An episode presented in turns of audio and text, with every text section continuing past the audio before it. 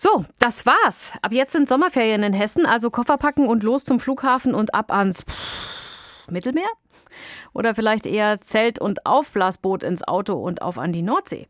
Denn schließlich herrscht weltweit immer noch eine Pandemie und wegen Corona heißt es möglicherweise eher Helgoland und Harz statt Korsika und Kreta. Allerdings auch nur, wenn man schnell genug war und sich noch eine Ferienwohnung reservieren konnte. Aber selbst die, die sich trauen, zum Beispiel nach Mallorca oder Sizilien zu fliegen, werden täglich konfrontiert mit Corona. Abstandsregeln, Handhygiene, Mund-Nasenmasken. Darüber habe ich mit Dr. Oliver Weigelt gesprochen. Er ist Arbeits- und Organisationspsychologe an der Uni Rostock und Erholungsforscher. Und von ihm wollte ich erst mal wissen, wenn ich mich jetzt monatelang auf das Mittelmeer, blauen Himmel, sanfte Wellen und leckeres Essen im Restaurant gefreut habe und jetzt bin ich eher unfreiwillig irgendwo in Deutschland, das Wetter wird eher wechselhaft, die Regeln sind lästig, kann ich mich dabei überhaupt erholen? Ja, ich würde sagen, man kann sich trotzdem erholen, weil wir auch als Menschen nicht festgelegt sind, sozusagen auf permanent schönes Wetter und so weiter. Man kann das an verschiedenen Modellen festmachen. Eines, was ich sehr spannend finde, unterscheidet eigentlich drei Aspekte, die wichtig sind, um zu erholen. Und die kann man auch in Deutschland oder auch zu Hause, wenn man komplett auf Balkonien bleibt, umsetzen. Das erste ist, Abstand vom Arbeitsalltag herzustellen. Das zweite ist, Aktivitäten nachzugehen, die den eigenen Bedürfnissen entsprechen. Und das dritte ist, sich ja vielleicht auch mal so auf sinnliche Erfahrungen einzulassen oder da einfach mal einzutauchen, sodass man wirklich den Alltag hinter sich lässt und da mal bei einem Kochkurs oder einfach bei einem Zubereiten von einem leckeren Menü, wo man mal keinen Druck hat, das irgendwie ganz schnell alles auf den Tisch zu zaubern, dass man da auch einfach mal ein bisschen Abstand vom Alltag gewinnen kann.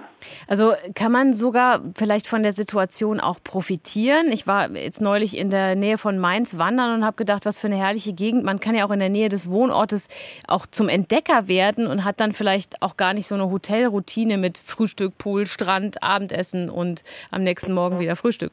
Ja, das würde ich so unterstreichen. Ich glaube auch, da liegt auch auf jeden Fall Potenzial in dieser besonderen Situation, da auch einfach mal vielleicht auf neue Ideen zu kommen.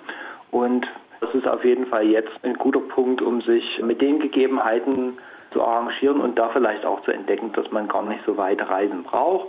Man muss ja auch bedenken, dann hat man oft einen Jetlag. Das ist oft auch ganz schön strapaziös, wenn man da zehn Stunden nach Italien fährt oder auf die Philippinen fliegt. Das hat man dann, wenn man ein bisschen kürzere Wege hatte, natürlich entsprechend auch nicht. Wenn man sich jetzt aber doch entscheidet, in den Flieger zu steigen und nach Mallorca zu fliegen, eine Freundin von mir hat das neulich ausprobiert, dann ist dieser Flieger vermutlich restlos voll. Wenn man vor Ort ist, ist entweder alles leergefegt oder geschlossen oder eingeschränkt. Auch an den Urlaubsorten gelten ja Abstandsregeln und Hygienevorschriften. Wie kann man verhindern, dass einem das dann da den Urlaub vermiest? Also ich glaube, man muss einfach versuchen, das ein Stück weit auszublenden. Also gerade wenn man dann auch sich draußen bewegt, wenn man sich in der Natur bewegt, dann tritt das ja auch häufig in den Hintergrund. Ne? Dann ist der Abstand sowieso gegeben, wenn ich jetzt hier auf eine Bergwanderung gehe oder eine Küstenwanderung oder irgendwas mache oder mit dem Fahrrad unterwegs bin, dann relativiert sich das Problem letztendlich auch ein Stück weit. Und meine Empfehlung wäre, sich dann einfach vielleicht auch innerhalb des Urlaubs solche Nischen zu suchen, solche kleinen Inseln, wo das Thema dann auch mal außen vor ist, wo die ganzen Einschränkungen, die jetzt mit den Abstandsregeln einhergehen, einfach in den Hintergrund treten. Machen wir uns da vielleicht auch selbst ein bisschen Stress, wenn wir jetzt sagen würden, wir hacken das einfach ab, wir haben was anderes geplant, aber das geht jetzt nicht, jetzt machen wir das Beste draus oder blasen vielleicht sogar alles ab und freuen uns einfach auf den nächsten Urlaub, der dann vielleicht wieder so stattfindet, wie er träumt.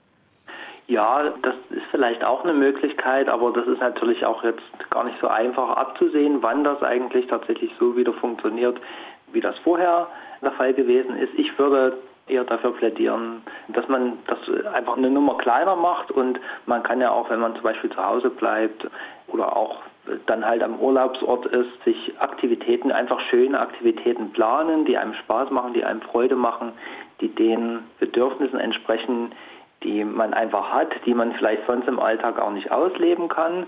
Und dann kann man die Vorfreude auch im Kleinen nutzen. Also da gibt es auch Befunde, die das zeigen, dass oft der Anstieg im Wohlbefinden schon losgeht, bevor der Urlaub eigentlich tatsächlich begonnen hat. Und so kann man das natürlich auch im Kleinen versuchen, wenn man irgendwie seinen Tag sich ein bisschen plant, sich was Schönes vornimmt und sich dann darauf auch einfach freuen kann.